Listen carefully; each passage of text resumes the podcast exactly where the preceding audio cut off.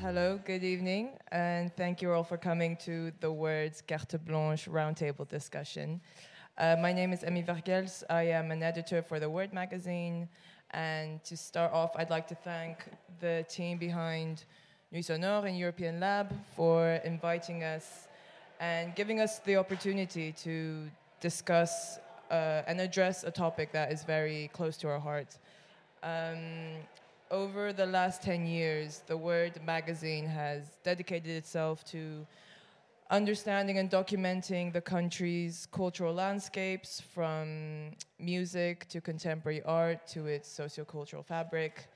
Um, and with that in mind, a very, uh, more in particular, um, a specific topic that's close to our heart is the capital city's nightlife scene um, and from its highs to its lows. Um, the more recent years has seen many causes for celebration, but also for concern, um, with namely with you know an abundance of party promoters and event initiators blossoming and coming up from the ground, um, yet also counterbalanced with a worrying number of venues and spaces being shut down or closed for various reasons, um, as well as certain legal restrictions on nightlife. Um, and in fact, this is something that we did address head on, firstly with our House 100 project, uh, where we profile 100 individuals or collectives from Belgium's electronic scene, and um, we posited the possibility of Brussels having a nightlife mayor, as is the case in Brussels. Uh, sorry, in Amsterdam or London. Um, and secondly, in our April May edition, uh, the economy edition, our regular contributor, Jeff Lemaire, um, sought out the underlying realities of Brussels nightlife scene as it is right now, um, as well as seeking out the possibility of Brussels having a truly um, prosperous, sustainable, profitable, quote unquote, post midnight economy. Um, and so, with that, he spoke specifically to Tom Brosse from Deep in House and C12. Um, he also spoke to Karine Lalieu, who is the City of Brussels Alderwoman of Culture and whose cabinet Emmanuel Angeli is associated with as a culture advisor and collaborator. Uh, beside me, I also have Nicolas Emelers, who is part of the recently formed 24 Heures Bruxelles, which is a platform for different uh, local cultural venues um, seeking to effectively reach politicians and decision makers. And last but not least, I have Nina Serulus, who is a design historian and researcher specializing in Belgian nightlife architecture. So to kind of round it up, um, it uh, we believe that a pressing question for Brussels, at least for its nightlife, is how can the actors present and the public and political authorities not only coexist but also support each other and together come to think and create uh, for a prosperous and viable post midnight economy, yet without necessarily compromising the, say, authenticity or spirit of nightlife that we all want to cherish and keep. Um, so that's enough of me talking, I think. But uh, to start off, Tom, you, I think it's fair to say you are a long-standing fixture in Brussels nightlife scene with yeah. your deep in-house parties, and then so this year C12. Yes. How? Um, what would you say is the kind of how? What do you think Brussels nightlife scene is at at the moment? Yeah. So hello tonight. I'm Tom. I'm 27. I'm doing the Deep in House for six years. and the C12 for a few months. And so, to me, one year ago, if I would have to answer to this question, I would have answered in a negative way because the Recyclart and the EPC Moderne were about to close. There were also rumors that the Magasin 4 was also um, about to close.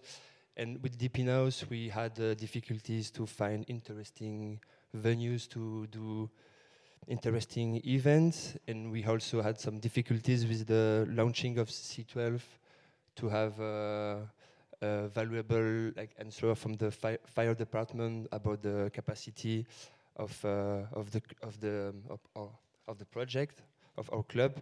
But I will say that uh, now the situation is much better because the Recyclart and Magasin 4, they found a solution to continue their activities.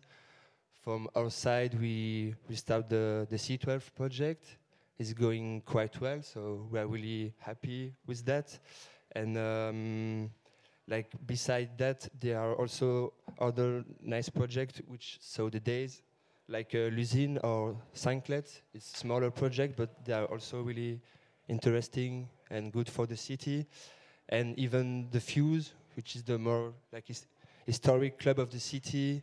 They renovated their historic main room, and beside like all of this, with with Nicolas and with other other collectives, we created 24 Hours Brussels, which is aiming to bring together nightlife venues and promoters to facilitate um, the discussion with the neighbor committees and and the city.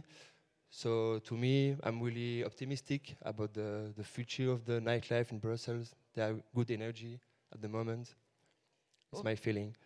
Maybe let's um, talk a bit more about the platform then. Where where did this come from? Where did it start from? Good question. Uh, is it working? Yeah. I guess so. Uh, so Nicolas Emelers, I'm 39, uh, since we have to tell our age apparently. Um, I'm actually urban planner, and uh, besides that, with friends, we um, um, worked on the um, temporary occupation project of the Congrès train station for seven years between 2007 and 2014, and then we kept thinking on urban issues and uh, projects or uh, themes that were important for us. And uh, one of them was nightlife uh, and the way, um, more, generally, more generally than nightlife, the way the city works at night. Um, and several months ago, uh, in the context that Tom described, it was indeed uh, questioning on uh, how some places were supposed to continue and were not. Um, and the context was a bit uh, questioned. Uh, we, we somehow found each other uh, to discuss about the, the fact that we needed to do something about it and try to, um, to come up with uh, something. Uh, so um, basically, the, the platform uh, was born a few months ago. So the name is 24 Hour Brussels. It's basically the idea to uh, try to build a collective reflection and dialogue on nightlife in Brussels, and more generally on the night. But we start with nightlife because uh, that's the first maybe uh, angle. Um, and basically, uh, the, the, initiative is, is uh, the coordination is done by SBL Congrès, and then around us there is uh, a series of nightlife actors like uh, C12, there is uh, Kumiko, uh, Café Central, Burg de Bonnefoy, uh, Bruxelles Jardin, Los Niños, uh, Gehez, maybe I forgot someone, I'm sorry. Um, and then uh, basically what we, we, we um, started discussing about the situation like uh, eight or nine months ago, and we thought the first statement was to say that basically the night was badly managed or not managed well enough. Um, sorry, by by, by the authorities, uh, okay. commune, uh, region, uh, 19 commune, uh, one commune, the authorities in general. There are a lot of things that are done, and we found out that also afterwards, but uh, maybe there were things that could be done better. That basically the city was designed, thought, uh, analyzed, and managed for the day, for the 12 hours of the day, and not for the 24 hours of the day. And for us, that was a problem, and that still is a problem because um, uh, there's uh, several issues that are not um, uh, properly addressed um, health issues, social issues, mobility issues, urban issues, and of course, nightlife issues in general. So we decided to come up with a platform that would um, uh, whose goal would be to construct or build a sort of collective uh, discussion uh, about the situation, try to uh, bring all the actors that were involved in uh, the situation together, um, try to discuss the current situation, and come up with viable solutions that could then be implemented by uh, public authorities, uh, whoever that is. And um, it's not, if I understand correctly, it's not just the nightlife actors and authorities, but also citizens, because I think yeah. oftentimes that aspect kind of gets ignored or forgotten. End of the day, nightlife, yeah. in a sense, is for us. It's for people of that's the city. That's exactly what we uh, didn't want. Uh, we, we are not a syndicate of party goers or club uh, managers. The idea is to have a more general view on the subject, not only nightlife, but also night in general. Um, and that's why the first cycle that we organized this month, there was a first event at the Beurs last week, and there were two workshops organized with Tom at, C- at C12 uh, two days ago. And we basically brought together uh, inhabitants from committees. Um, there were uh, party organizers, club managers. There were authorities from the city of Brussels, from the Brussels region, from other communes as well. Uh, we invited the police, we invited the firemen, they didn't come. We invited the STIB, they didn't come either. Uh, but it's okay, it's a first step, mm. so uh, we, the other ones came. Uh, it's a first step, so it's a first cycle of discussion, the and the two events were basically a, a round table, uh, and we just wanted to make people talk to each other uh, for st for starter, uh, and it was actually interesting because obviously people needed to talk to each other somehow. Uh, and it was interesting to see the, the, the, the, discussion and the exchanges on different subjects. Between party organizers and inhabitants, and just the fact of giving them a place to discuss is already a first step for us. And yeah. so the next step, and I'm just finishing with that, mm -hmm. the next step now, uh, after those two first um, events, is to try to come up with uh, concrete solutions that were discussed two days ago and last week, uh, and try to propose that in a third event next week at Beurs the 3rd of October, uh, during a political debate. And the idea during that political debate is to try to uh, see what the politicians that are running for the election in three weeks are thinking about the proposal that we are uh, putting forward. Mm -hmm. That sounds great. Um, we can expand on that a bit more and also hear a bit more from Emmanuel. Um, but um, maybe to take a little trip down memory lane. Um, you know, speaking about nightlife now and where it's at now, maybe to gain some perspective, Nina, could you tell us a bit on how nightlife has evolved in the last five, ten years, um, whether it's in policy shifts or, you know, kind of more social, mental shifts? Yeah. um, my name is Nina and I'm 29 years old. Um, maybe it's important to say I have nothing to do with the actual nightlife. I'm just a researcher and an academic, so I'm not going to uh, say things that I, I don't know. But the last year, I have been researching uh, club culture from a design and architecture perspective in the frame of an exhibition that, that I co curated, uh, and it's titled Night Fever uh, designing club culture from the 60s until today, and it's a co-production with the Vitra Design Museum and the Brussels Design Museum. And it opens November 19, so everybody is welcome for the opening party. Um, and so, with this exhibition, what we try to do is to um, see actually nightclubs as one of the most important design spaces of our contemporary culture, uh, because uh, since the 60s, 60s, it has been kind of the epicenter of pop culture and kind of these nocturnal, distinct spaces for uh, nocturnal leisure um, that have been also important uh, to challenge and question social norms uh, and established uh, conventions, but were also really important platforms and inspiration for artists and designers. Just think about Keith Haring, Jean Michel Basquiat, and Andy Warhol. They all grew up in, in, in the clubs in the 80s in New York. Um, and our approach is actually to show the nightclub as kind of the space where different disciplines come together. So it's not only music, uh, but also architecture, also design, also light, effects, sounds, um, performances, uh, etc. So the um, exhibition actually starts with the 60s with like countercultural spaces, and then goes on to the 70s with the disco craze. Uh, that was actually really important to modernize uh, nightlife and was also very important in Belgium. Um, but maybe for the 10, last 10, 15 years, I think we kind of saw uh, that it became more complex and contradictory because you have clubbing becoming a global movement almost. Um, but there is also kind of this crisis. You have, at the one hand, brands and techno parties becoming brands, attracting a lot of people, also a lot of tourists. You see that cities also kind of see uh, clubs also part of the nightlife economy, uh, potential uh, interesting, uh, and they also indeed um, search for night mayors, promoting this urban life. But at the, at the other hand, clubs are closing down because of uh, rising house prices, um, also due to stricter regulations. And you have also uh, major mu- uh, ele- electronic festivals that kind of attract the masses, uh, maybe out of the clubs.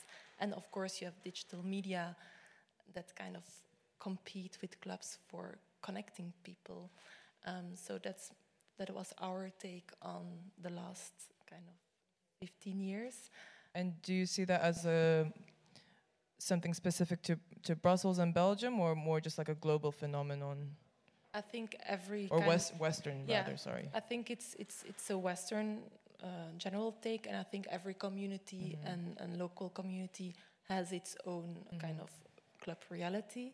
Um, but you also see that kind of this crisis, these kind of things that are happening, also create new opportunities for artists, designers, uh, and and and uh, cultural uh, crea- uh, creative people.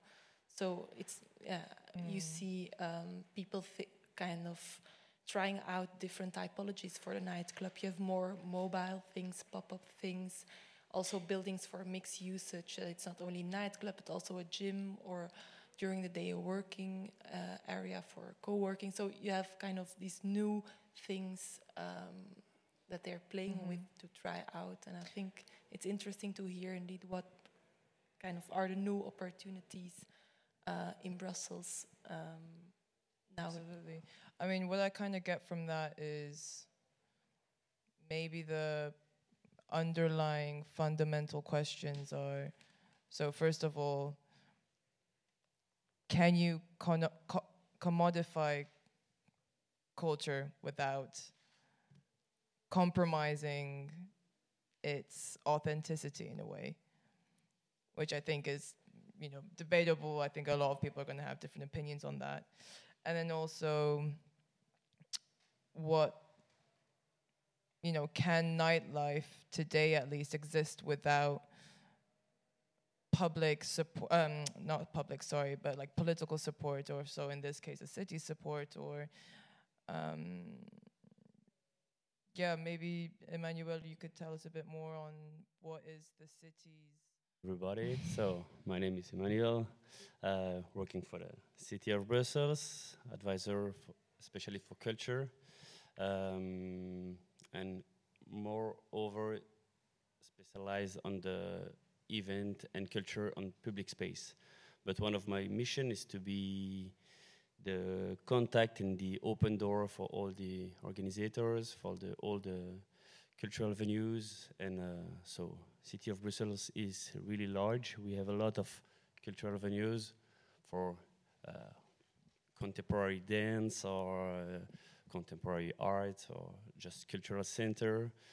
And more and more we discover that we have more um, pop-up parties and new new initiative about nightlife.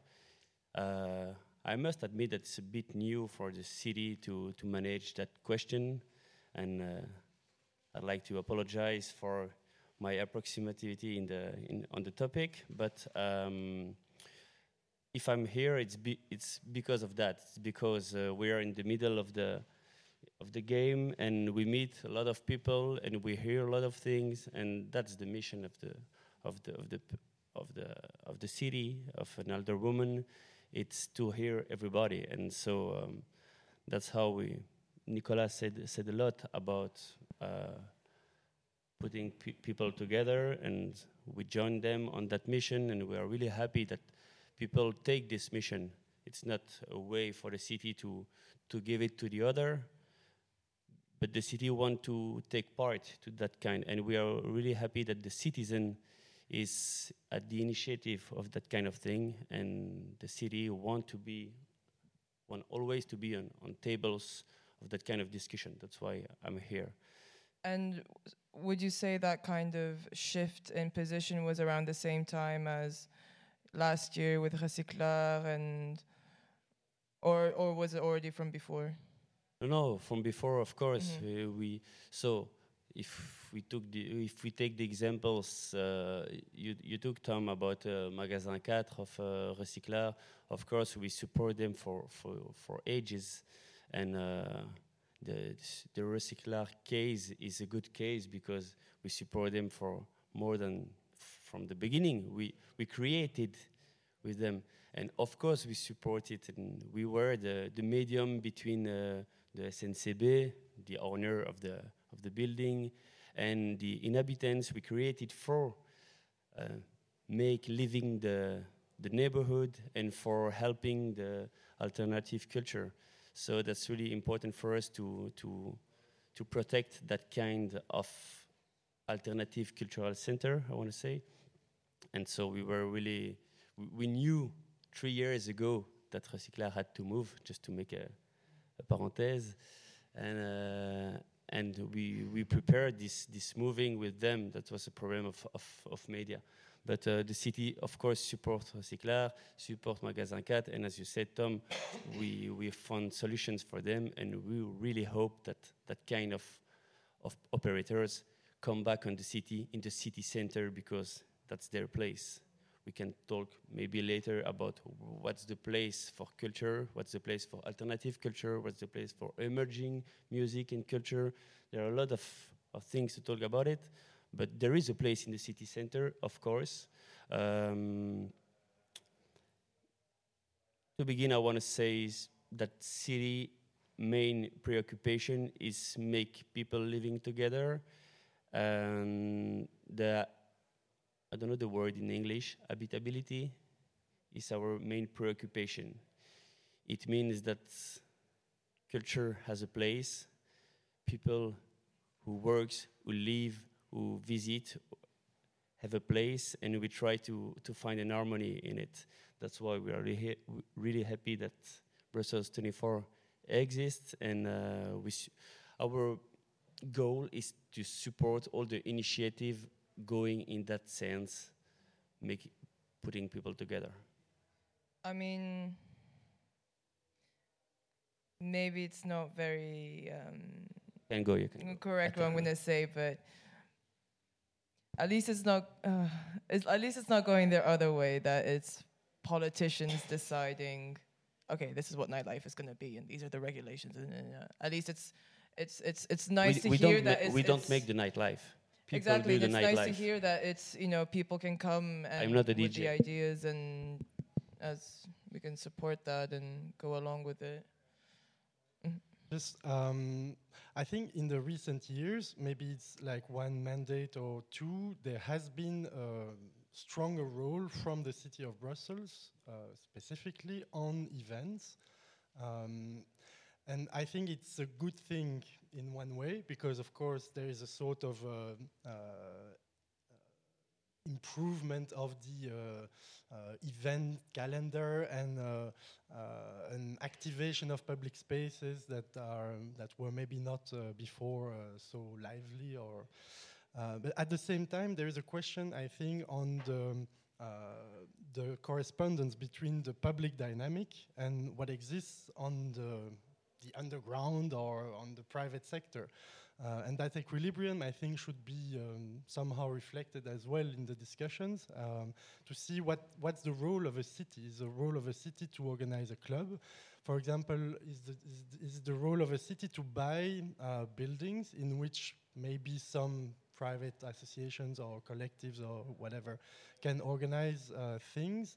So I think that connection between uh, what the city uh, invests in and the programming of the public space and the nightlife offer in general uh, is probably something that could be uh, reflected uh, maybe a little differently. There's a lot of criticism, for example, in the general public on the abundance of events, partly organized by the city, for example, um, so it's a good thing because the city is activated, but at the same time, maybe uh, the reflection on the, the dispersion, the geographical dispersion of those events or, or their number simply uh, is uh, a bit déséquilibré. Mm -hmm.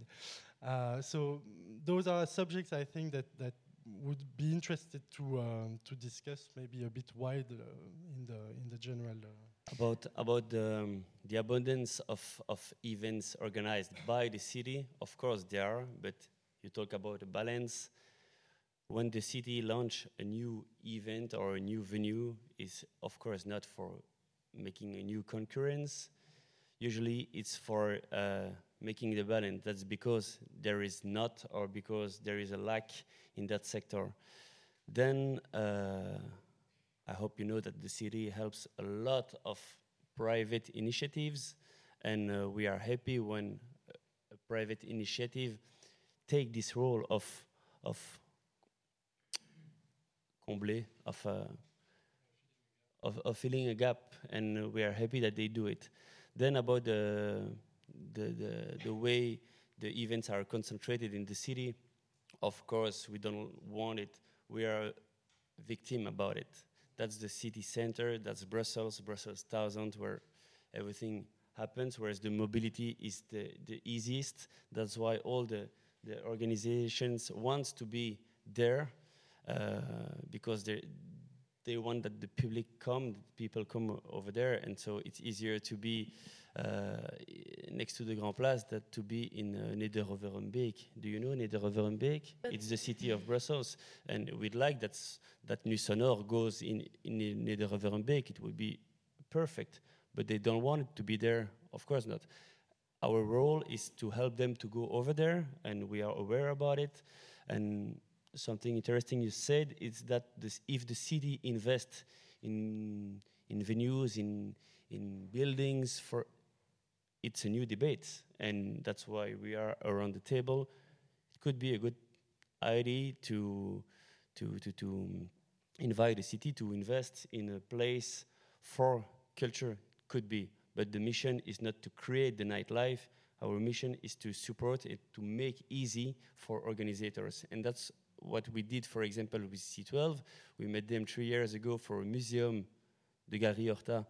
Uh, we met them for a museum project they meet a lot of of, of, of, of barriers with the with the SNCB again. Them, uh, sorry, is there somebody from the?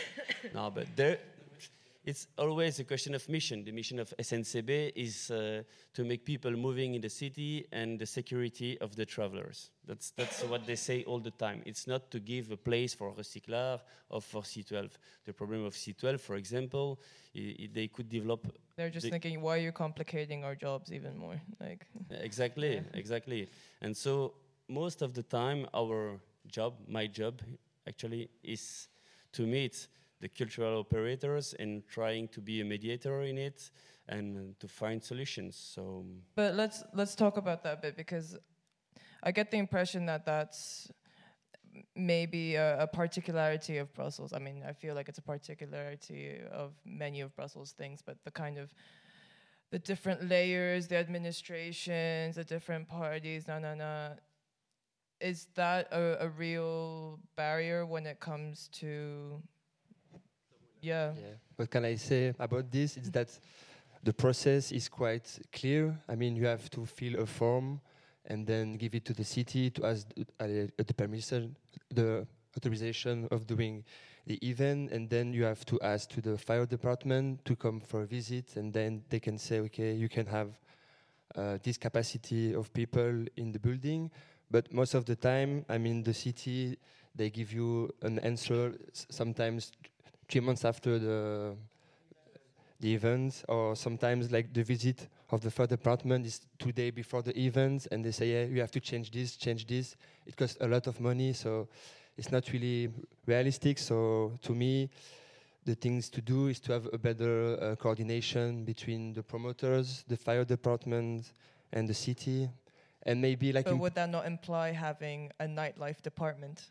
yeah, for the the events sales of the, the city and even for the fire department, they should have an event Mm. department Mm. only for that, and they should have a, a deadline like imposed to them to give you an answer.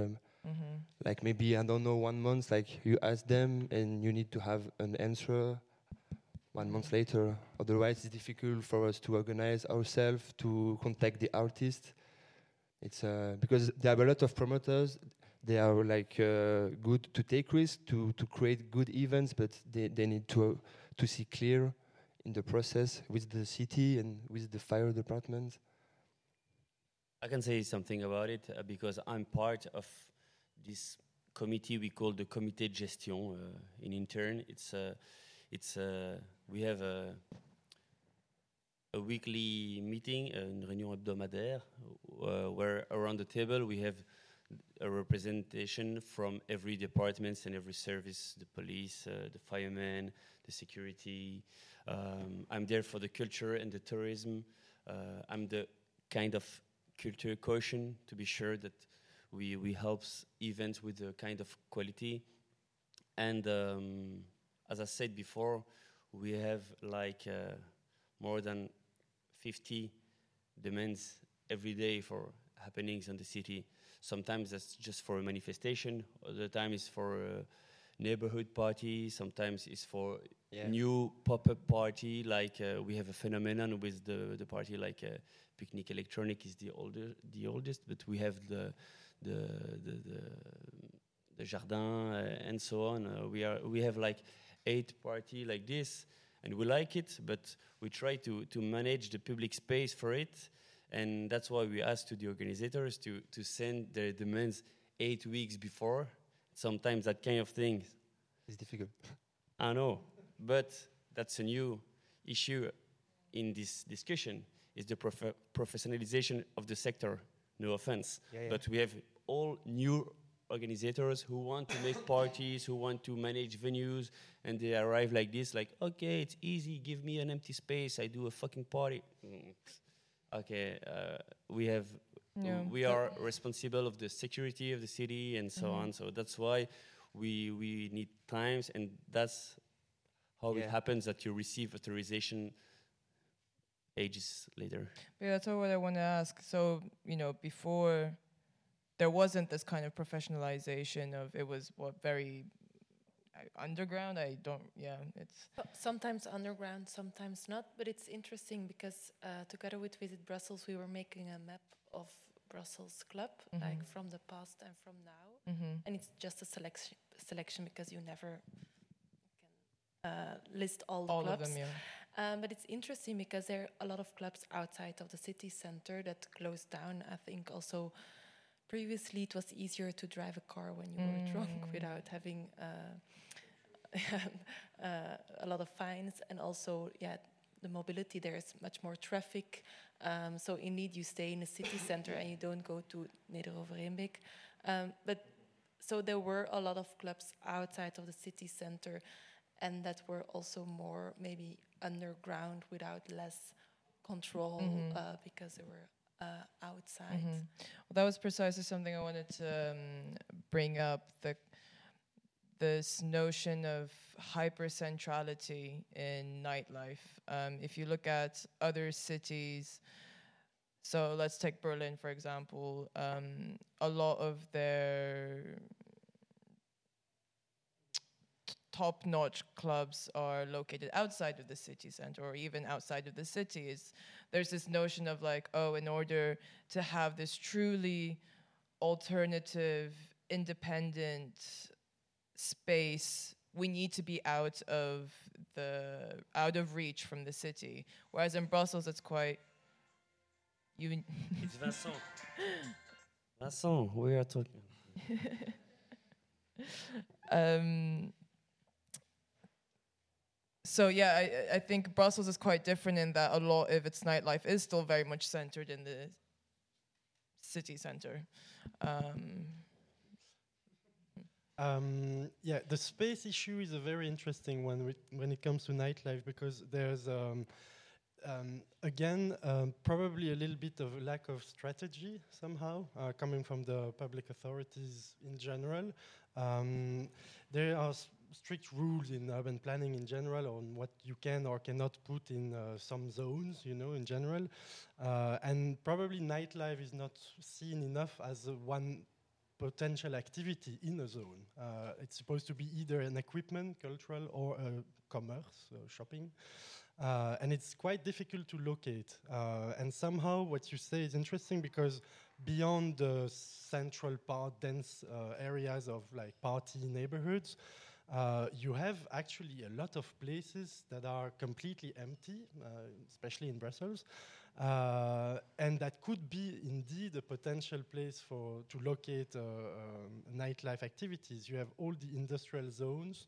Uh, I'm talking just even uh, the planification, hein, les zones d'industrie urbaine, um, and of course also the administrative areas because you never think about it, but uh, Quartier Nord and Quartier Européen, those are areas that are precisely in the center of the city and that are completely underused today.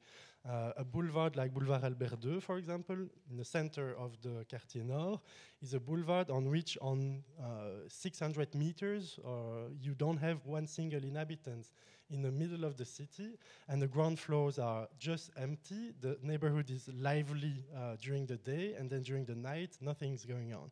Um, so I think in urban planning, when you think things a little bit on with a vision, you can also add the time uh, question into the equation and try to see how neighborhoods could live during the day and then could live during the night as well.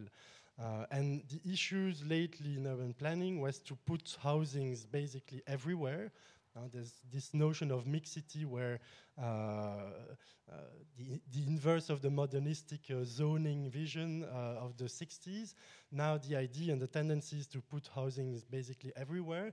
Um, it's raising questions on the of course, on the, the mixity between housing and industrial zones, for example, and industrial and economical activities, but also then with nightlife, I think, at some point. So um, I think there's a whole uh, set of reflection that needs to be addressed at some point in order to just uh, give a vision on, uh, on that subject. Well, focusing on space, then, what are some of the options that what can we start doing to? There is there is a, a way to attack this question. I think it's that we often hear that there are empty spaces, and they come to the city saying, "Ah, you don't use it." Actually, uh, empty spaces, most of them belongs to private owners. Well, exactly that. So it's either this pop-up phenomenon or squatting, essentially. And so, in the you, first about the city center and our urba urbanization, the housing, we have a density in Brussels you don't have in Berlin, for example. You took that's really different um, toponymy Yeah, or it's ur- completely urbanization. different example, of course. And we are not um, we are not a museum city, uh, so it's not a place uh, sleeping all the time. You took a good example with the Boulevard uh, Albert II. That's really a good example, and that's a mix of public spaces and private spaces, and I think it's the angle to attack it, of course. But there's a, a concrete answer to your question is the, the pop-up phenomenon that you mentioned, I think is a maybe very well-adapted version of Absolutely. w- well adapted to Brussels solution Mhm. to uh, uh, the idea of bringing new places on the on the offer. The Mm. problem with the temporary occupation system is that uh, very rarely it is oriented towards nightlife. Uh, Studio City Gate, for example, in Kuregem is now uh, it's a tw 22,000 square meter industrial building in Mhm. Kuregem. Uh, it's been now uh, put in motion as a temporary occupation.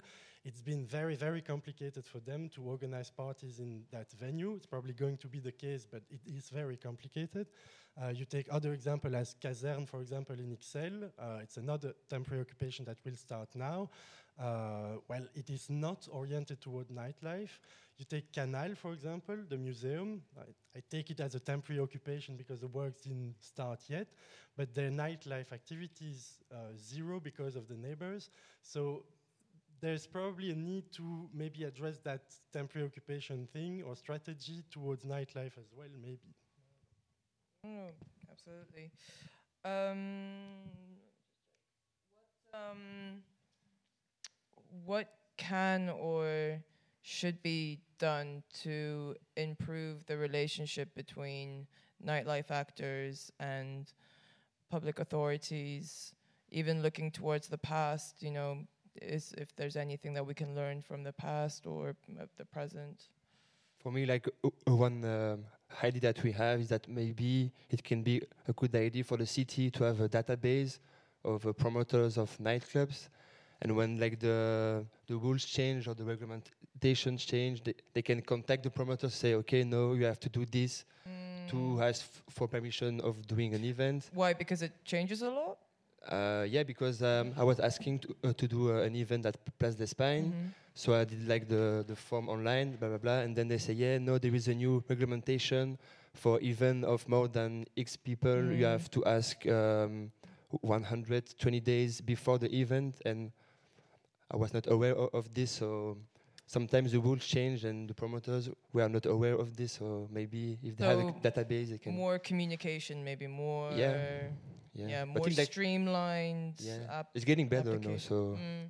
it's good. But I think in general the dialogue is probably the key. I mean, we've seen with the two uh, moments of events that we organized uh, this week and last week, people want to talk to each other, uh, Mhm. basically. And uh, even though there are people from very different perspectives, they obviously want to find a common solution. So if you put them together in a room, it's probably going to uh, bring a better solution than if you uh, try to find your own solution by your by yourself.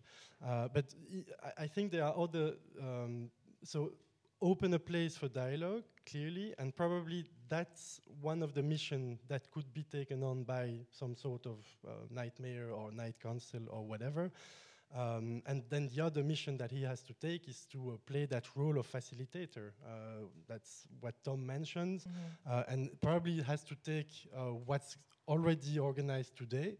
Uh, and I'm not necessarily saying the night mayor has to be something that is not existing today. Maybe it, it can be some services or people that are already working at the city of Brussels, but only with that mission of kind of putting everybody together and serving as a sort of information point or facilitator between party organizers and um, the inhabitants and between party organizers and the regulations that they need to uh, uh, imply. But there's there's several other things I think that could be done, and uh, one of the first uh, statement that we've uh, uh, came up with um, and that were discussed last week and this week as well is the fact that we don't know the night in Brussels in terms of statistics and data and numbers. Um, there's basically no studies, or very very rarely a study that has been done on just about the context, the actual situation. So if you want to manage a problem, you probably have to know it better first. So that's probably one very basic thing that needs to be done to analyze the economical, social, cultural impact that nightlife has.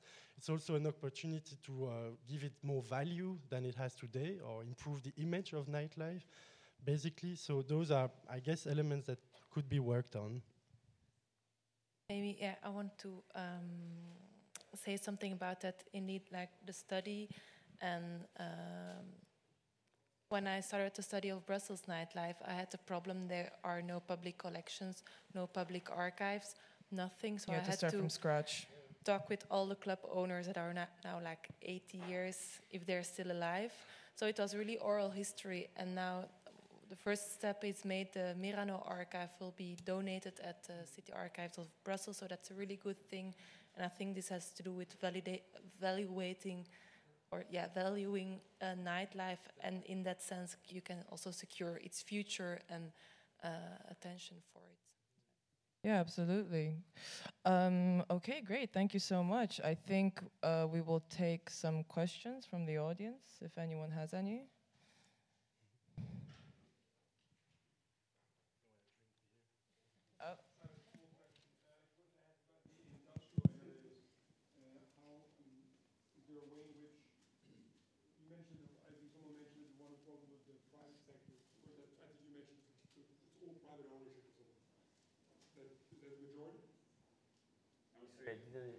Exactly what you said. Yeah, sorry. The majority of buildings in the industrial areas are, are privately owned. Okay. Yeah, yeah. So then you end up in a situation in which you'd have to convince these private uh, owned buildings to use them for parties or whatever. Is there not a way to create like incentive structures? Like, I don't know, just to take from another sector, in like the 1980s, people didn't give a fuck about uh, ecology as much as they do today, at least in Europe. So what they did is like, um, I don't know, Greenpeace or something, they came up with these great incentive mechanisms which they said, okay, if you're a company like Nestle or yeah, ExxonMobil or something, we'll you know help you uh, advertise how great you are if you become more ecological. Uh, some of them did, some of them didn't, but the incentive mechanism was there. Is that a structure which could maybe utilize together, all of you? Yeah, i it's a good uh, it's it's a good idea. Of course, I actually I, I'm on it. Uh, last year, I was reading the um, the, the l'ordre du jour of the college, and there were a lot of taxes on empty spaces or for on owners with a bad maintaining of their housing, uh, they, their buildings, and I, have seen like more than 50 taxes on, uh, in a way at the same time, and uh, those taxes uh, went until 25,000 euros a year. So uh, I called the urbanism to say, okay, what kind of, of place pays a tax of 25,000 euros a year? They say, okay, that's uh, kind of rich owners. They prefer paying that tax than having uh, a temporary case in their place because they want to maintain, to keep, to keep clean and uh, their, their spaces. So my new, my new uh, goal is to, to have these lists because we, we could have it, we are the public space, and to contact every owners to, to, to find a deal with them to say, okay, you could, you could save 25,000 euro by just letting this place open for cultural things. Then the nightlife, you said that we don't know really good the nightlife, the economy of nightlife, and so on. And there is there is a kind of bad reputation of nightlife for that kind of owners. They don't care about it. They, they don't want to know it. So again, that's your job with Brussels 24. Our job with the city to convince them and to to explain them to to to show that there is a, a true economy, a true way to live together around culture, and that after 8 p.m. it's not only uh, crimes and prostitution and drugs in the city. So yeah, we are on it, and you, you are right.